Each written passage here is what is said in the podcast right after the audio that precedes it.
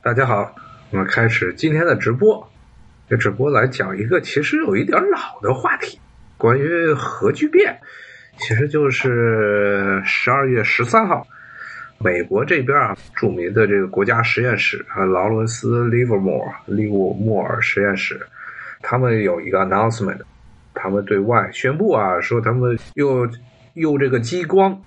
他们这边啊，用激光啊激发一个氢电浆球，成功的制造出了净能量增益核聚变反应。什么叫做这个净能量增益啊？现在这个网上啊，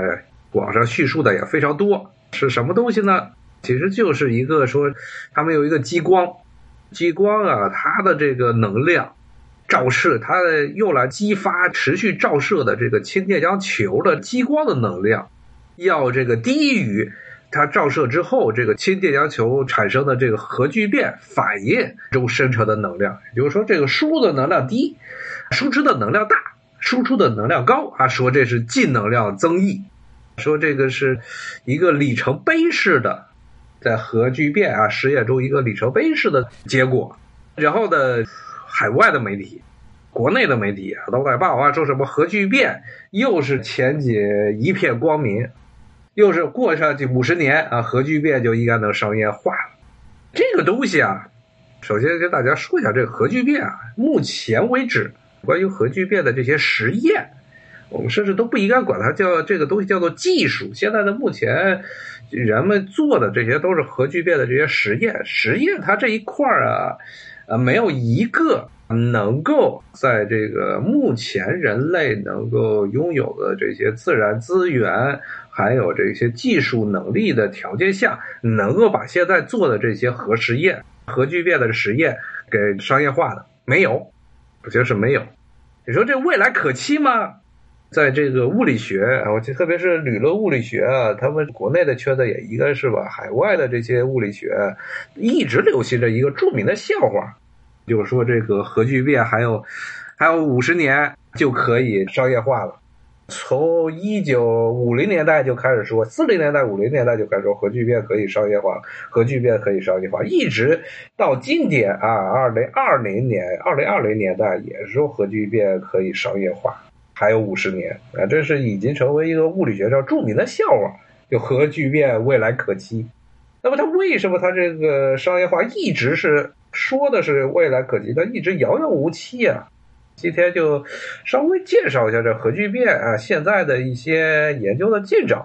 首先说一下，现在人类啊正在研究的这种所谓的可控的核聚变啊，大体上可以分为两类。一类啊，就是前两天啊新闻报道中说的，这个用激光去激发这么一个氢电浆球啊，说让它的让这个电浆球啊产生核聚变反应，从而制造能量。那么这个啊，在这种核聚变反应堆啊，它一般来说叫做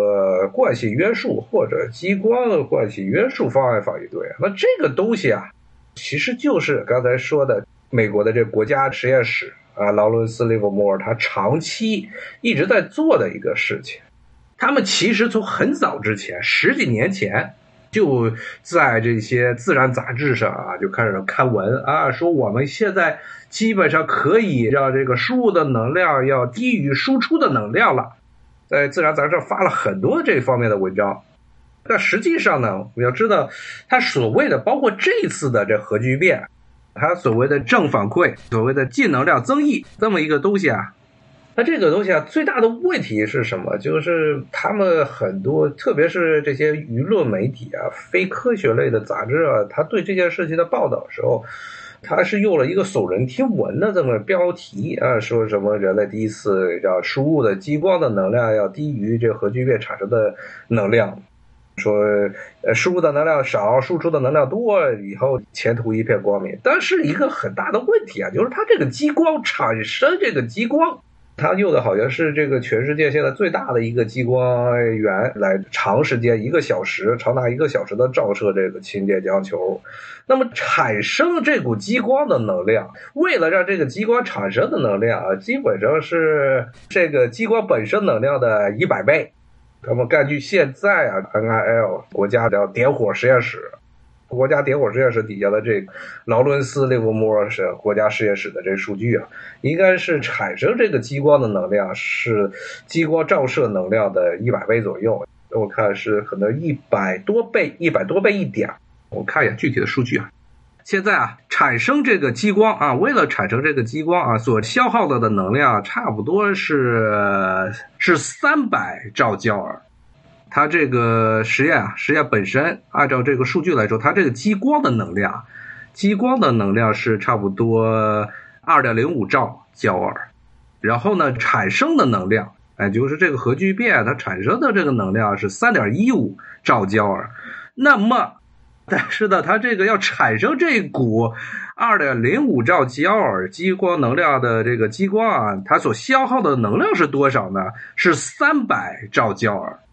所以啊，基本上是这一比一百，实际上的能量消耗是一比一百，一比一百。也就是说，你要花一百倍的这个能量消耗，你要用一百焦耳的这能量才能产生一焦耳的这个核聚变，核聚变的这个能量啊。所以呢。先不说它能不能商业化了，就是从这么一个能耗比来说啊，别说商业化了，连这个可持续的维持这个反应堆都是不可能的事情。现在所有的媒体都在说的是，它就是一个故意要转换一个改变这个概念，把这个照射激光的能量说成是总能量的这个输入，然后实际上的总能量输入不是这个激光能量，产生这股激光。它所消耗的能量是非常大的。以前，差不多是十年前的时候，当时国家点火实验室他们发的数据啊，说现在基本上是可以达到一比一万。十几年前一比一万，现在说的是一比一百。但是呢，被媒体这么一包装，就变成了现在这个情况，说是净能量增益啊，没有净能量增益啊，还遥遥无期的，至少是一比一百倍。当然了，你和十年前比起来。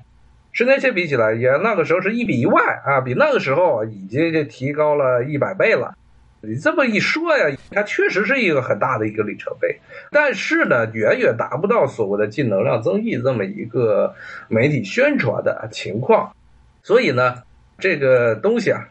本身从这个实用价值或者商业化价值来说啊，还非常离谱，还非常不靠谱，而且呢。现在的核聚变关于它的约束方案一般是两类，一个是这个激光，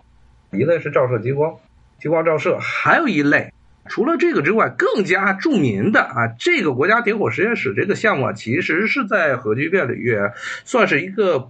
不是一个特别最有名的，最有名的它其实是这个磁约束，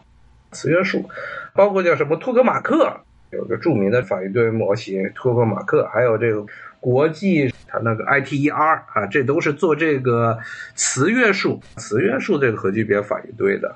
那这个其实在国际上啊研究的更久，包括中国啊之前宣布说什么核聚变反应，说维持了多少秒创了世界纪录，也是基于磁约束这个方案做的。那这个呢？但无论是这个磁约束的方案呀，还是惯性约束的方案，它都有一个非常有头大的问题啊，就是本身它基于的这么一个核聚变反应，它的危险太大。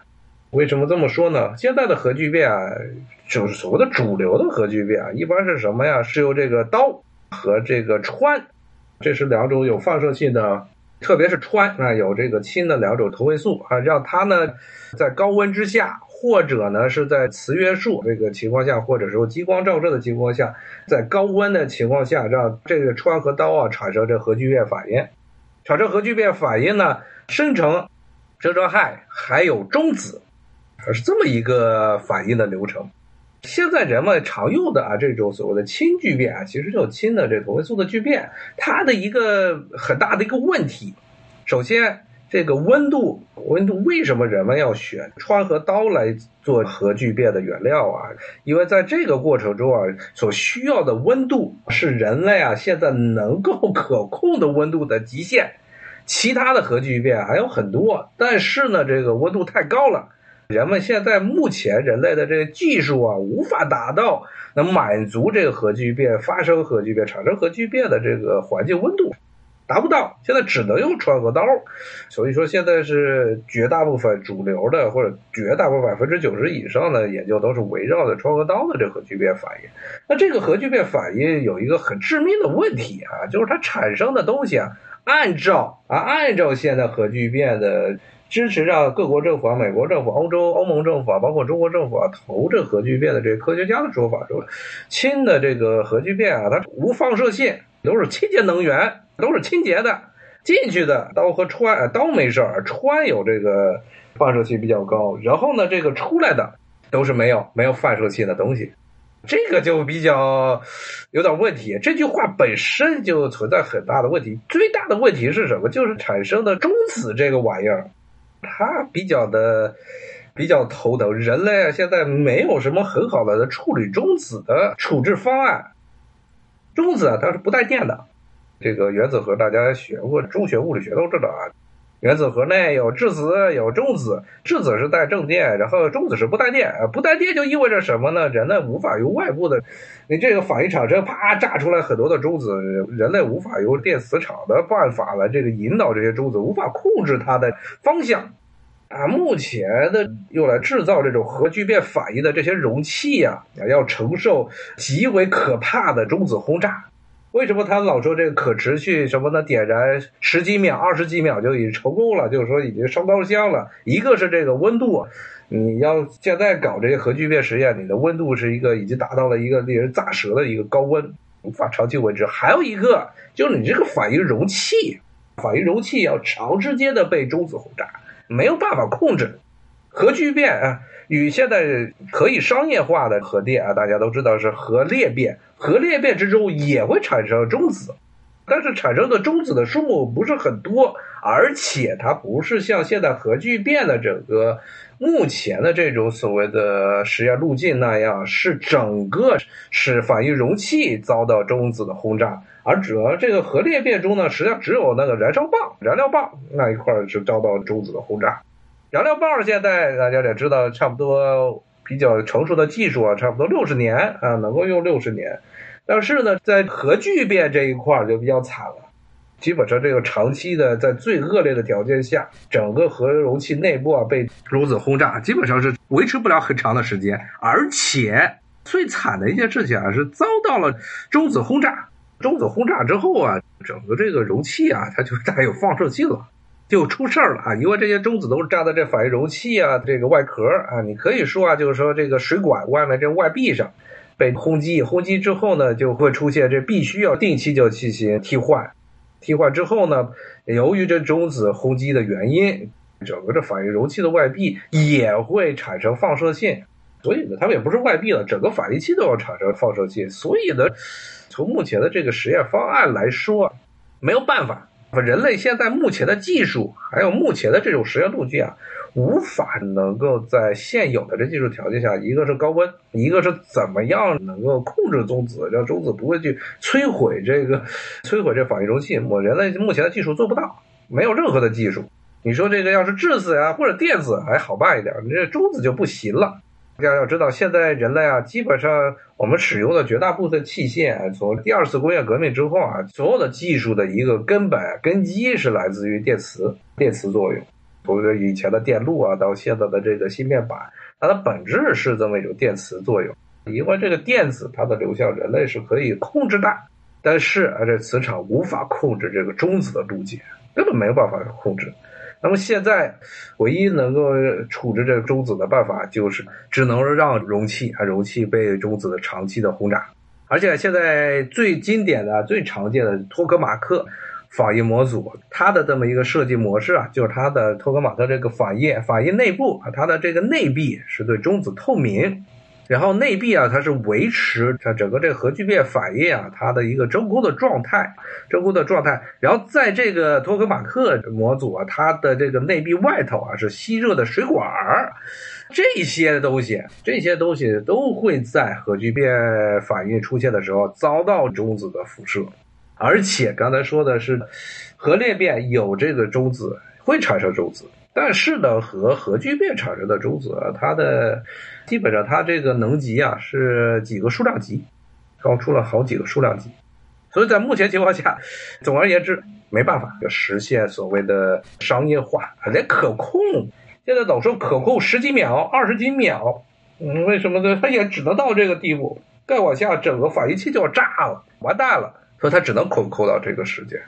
但是呢啊，我是知道在前沿，特别核聚变这边前沿研究之中啊，现在很多的这科学家也发现了。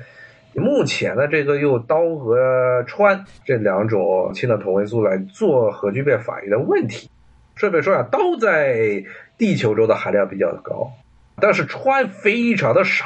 整个大气层可能才二十多公斤吧，多少公斤？非常非常少，也不像这些科学家们说的那样是清洁，根本不是清洁不清洁的问题，那连老有都没有。所以现在其实很多的科学家也在讨论，可能是觉得刀和氚这么现在目前的这种实验路径问题很大，所以现在呢很多人都开始转向了其他的、其他的可能的核聚变反应的模式。一种呢是从刀和氚这个方向啊转变到了用用中子、中子和这个硼、中子和硼进行核聚变。这是另外一个，现在甚至都还没有做实验了，完全纯粹的是一个理论，理论阶段，理论探索阶段。在这个时候，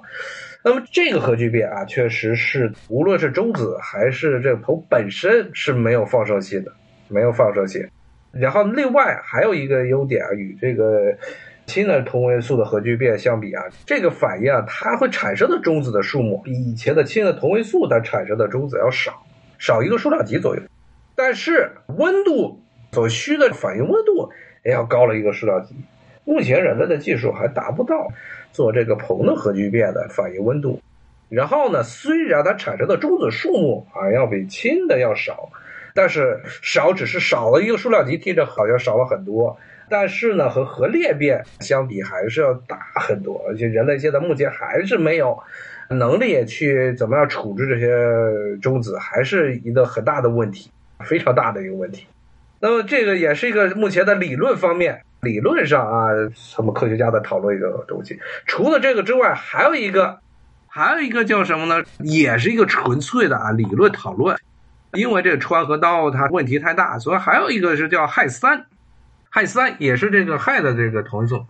在地表之中，在我们的人类啊，地球上非常非常的少。非常非常的少，但是呢，它在太阳之中啊，太阳上就非常多啊，基本上可以说是太阳的主要的组成部分之一。太阳它本身是一个巨大的这么一个核聚变反应堆，它是真正的核聚变反应堆。那么这太阳它这产生的能量啊，除了这个光子之外，然后还有这个离子，大量的这离子。现在有一些人们就在讨论啊，说因为这个太阳它发出来这离子，很多时候是以这个太阳风的形式，太阳风的形式啊，往它的四周啊辐射，辐射喷出来，喷出来之后，因为人我们人类啊居住的这地球，地球的外面因为有这个磁场，有这个大气层，所以可以免受这个太阳风的直接的照射。但是呢，虽然这个地球可以这个免于太阳风的直接冲击啊，但是呢，也打了这一个问题，就是这个氦三比较少。但是这氦三在另外的一些星球上就比较常见了，比如说地球的这个卫星，月球上啊，月球上就有。所以呢，我看现在很多的这些科幻杂志嘛，就说人类以后要去这个月球上开采这个氦三。开采完之后，说想办法呢，将现在的这个常见的这核聚变的反应模式，哎，就是这个氘和氚改成这个氘和氦三，那么产生的核聚变的废料啊是什么？是氢和这个氦四，就没有中子了。人类现在最讨厌一个问东西就是中子，那不产生的时候听着挺好吧？还是有一个问题。有两个问题，一个呢就是这个反应啊，它最后核聚变的温度又是要比现在常见的这个反应温度啊高了不止一个数量级。目前 用这个磁场计数可能是没有办法，没有办法达到的。人类啊，目前的这个制造技术是无法实现现在的这种温度。还有一个问题啊，就是刚才说的这个氦三在地球上没有，所以必须得去，必须得去月球上去开采。所以现在呢，月球上这个人呢要建立一个长期稳定的殖民地，不能叫殖民地了，这或者矿场开矿了，这目前的技术啊还是达不到的。又是一个遥遥无期的东西。但是总比现在的刀和穿目前的这种反应反应模式要来的稍微靠谱一点因为目前这个模式基本上是可以说是走到一个死胡同上。那我们现在经常听到，又说是这个人造太阳，它可持续时间多少秒创了世界纪录。然后呢，包括这一次，这一次美国这边的国家实验室说啊，说有净能量增益，可以让输入的能量低于输出的能量。当然，刚才跟大家讲了，其实这个是玩了这么一个文字上的游戏啊，其实根本不是这样。无论是现在的哪一种技术啊，现在都是。只是停留在一个纯粹的理论实验的阶段，你和这个商业化是八字还没一撇的这么一个关系。我们要知道，在科学实验之中啊，虽然现在经常我们把科学和技术、科技、科技，中文中这两个词经常是连在一起说的，但是科学和技术实际上在很多的时候是两个玩意儿。以前好像跟大家讲过一下呀，就是关于科学和技术之间的关系，能够应用的东西才能叫技术，然后纯粹的这个大自然的这些知识的这么一个探索呢，是种科学发现、科学实验的这么一个定义。然后呢，现在目前无论是磁元素，还是这种像惯性或者激光元素，它本质上还是处于一个纯粹的科学实验阶段。我看了看，好像前几天。中国科学院院士，原来的院长白春礼也对目前的所谓的核聚变点火发表一下评论。他其实说的非常的委婉，就说说这个是一个里程碑的工作啊，确实原来是。原来输入能量和输出能量之比是一万比一，现在变成一百比一，还是有很大的突破的。但是呢，目前的激光核聚变具有时间短、发电效率低的特点。但发电效率不是低的，是特别特别低了。然后可应用在一些科学上具有重要意义，离商业发电还有很长的路要走。什么意思？它是科学实验，你做科学实验可以。你按照现在的这些特定的环境之下，他这个还专门说了，科学上具有重要意义，可以应用在一些特殊领域。你这个条件，整个这个物理实验的环境要求非常苛刻、非常特殊的啊，这个时候是可以做这种实验，但是它与这个所谓的商业发电没有关系，目前是没有任何关系的啊，就是纯粹的这么一个科学实验，做了可以，包括现在的核聚变，大家都是磁约束。比如说现在的所谓的这些人造太阳啊，这些核聚变反应堆，它本质上也是一个实验阶段，与应用没有任何关系的，纯粹的是一个实验阶段的东西。那么，那既然是一个实验阶段，那就只是一个纯粹的科学实验，并不能够直接的应用到人们的日常生产工作之中，那就存在了一非科学的东西，非科技这一块的这么一个重要的问题，就是你这些东西要多少钱？这些科学实验要多少钱？之前前两年啊，中国也是围绕着，包括中国无论是科学界呀，包括是所谓的舆论呢，也围绕中国该不该造这个大对撞机产生了激烈的辩论。最后呢，是这个杨振宁的杨老出面直接把这个事儿给否了，直接说，包括说现在是高能物理的这个试验已经结束了。那这个。其实啊，大致对撞机它的本质和这种核聚变反应本质是一样的。核聚变反应可能还稍微靠谱一点，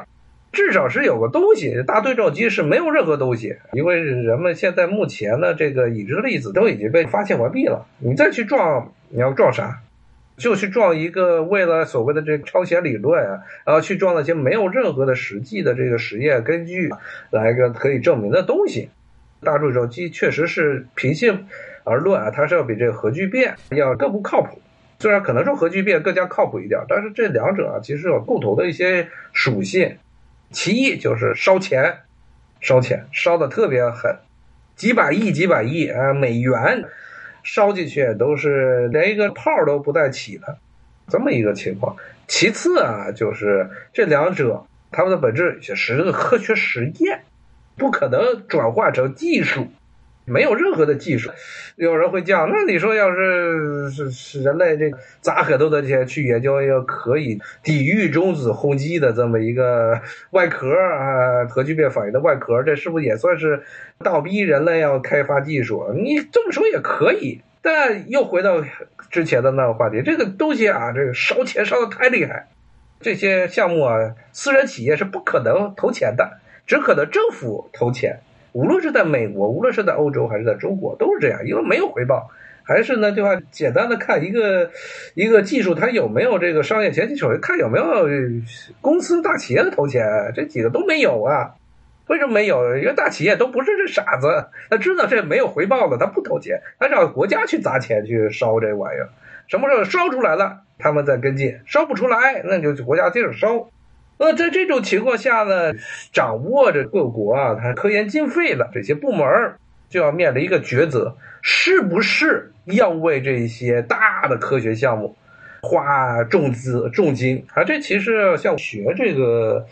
科技政策的时候啊，在教科书中啊，经常被讨论啊，经常在课堂上被讨论这个话题：该不该这种所谓的大项目？比如说这大对照机，这是大项目；核聚变，这也是大项目；国际空间站，这也是大项目。那这些项目，国家该投多少钱？是不是该投？投多少钱？都是一个非常敏感的一个政治问题。你这牵扯到了很多的这些利益集团，不光是这个私人企业，包括政府内部这些各个实验室、各个大学，好多的这些系，纯粹的就是靠这国家拨款才能够生存下去。尤其是这些搞核聚变的，你让他去跟外面的这些企业合作，他没有东西。你企业说你这个搞个核聚变，你有什么技术？我没技术，啥技术都没有。那 谁跟你合作？只能够依赖国家的项目。那怎么这个百万仓库啊，一时所需啊？那这个钱怎么投就是一个问题。你这儿给他砸了三百亿美元，这砸了三百亿美元，就意味着你每年的这个预算，科技的预算也就那么多钱。那意味着可能就潜在的这个所谓的机会成本。就会让别的那些科研领域啊，就要少这么多钱。然后呢，在目前的这种情况下，无论是做核聚变还是做大对照机，它的实际产出没有，基本上没有什么，甚至没有什么论文可发。然后呢，养那么几百号人，你有这个钱做这些决策的时候，就可以想想，你适不适合把这些东西放到别的。能够更快的出成果，而且呢，可能是对人啊实际生活意义更大的方面，这就得去考虑一下。比如说材料科学。比如说像中国现在最欠缺的这个材料领域啊，是不是应该把钱花在一个完全不靠谱的项目之上，还是要先把中国现在这个燃眉之急很多的这些材料，各种这个制造业，特别是高精端制造业的它这种材料研发，包括军事上的很多材料，是不是应该投到这些上面？还有包括这个所谓的医学，包括生物学。这一次的新冠新冠这个疫情，大家也可以看到，从某种角度来说，也是把人类的很多的自大的自大的那些心理给那场遮羞布彻底的扯掉了，让人的在大自然面前的这种无能无力的表现暴露的淋漓尽致。现在其实对于这个自然界的很多的这些理解，还是处一个非常非常初级、非常原始的阶段。你就可以看见，从这个疫情刚爆发开始，一会儿专家说这也没事儿，就是一大号感冒；一会儿说哎呀，这不是感冒；一会儿又说这是感冒，又说没有后作用；一会儿又说有这个不是没有副作用，就说会不会有 long covid，有没有病后有没有其他的遗留症？有的说有，有的说没有。你光是这么一个已经已经三年的东西，人们还没有折腾清楚。而且这也是跟人的这个生活、跟我们的生命、跟我们的生活品质是息息相关的。这个东西你都还没有研究清楚，你是不是应该去砸钱在对照机上、砸钱在核聚变上？有时候我们要这个目光高远。很多，比如舆论网啊，舆论上很多人就说什么我们的目标是星辰大海，好嘛？现在这个大家所有人可以说都希望以后的人类科技能够走向宇宙，可以星辰大海。我们以后的是要上天，要入地，要下海啊，这都是人们这个宏伟的志愿。但是现在问题呢，是你别说星辰大海了，你连那个。到宇宙深处啊，这个航天飞机、航天器的这些基本的材料啊，基本东西都还没有呢。在这么一个情况下，我们要去弄一个更加虚无缥缈的东西，虚无缥缈的东西，核聚变，是不是应该要这么多钱？这东西不能说它不应该做，它可以做，如果你只是纯粹把它当做个基础研究，是可以做的。你看这个很多的很多的物理学的项目，物理上的项目，化学啊、生物项目，就很多东西特别物理啊，很多都是理论，都是理论。所有人都想把自己的理论做成一个实验啊，都想这么做。为什么要给你这么多钱？给你那么多钱，意味着可能在。生物学啊，或者这个医学呀，或者其他的材料科学呀，或者很多其他的这些领域，就要少很多的经费。这少的经费就意味着很多的这些科学家，包括技术人员，他们没有钱，没钱他们就得去别的地方，我要不就转行，这种事情就太多了。那烧这么多钱有意义吗？是一个非常值得关注的这么一个话题。好，谢谢大家啊，咱们下回再见，拜拜。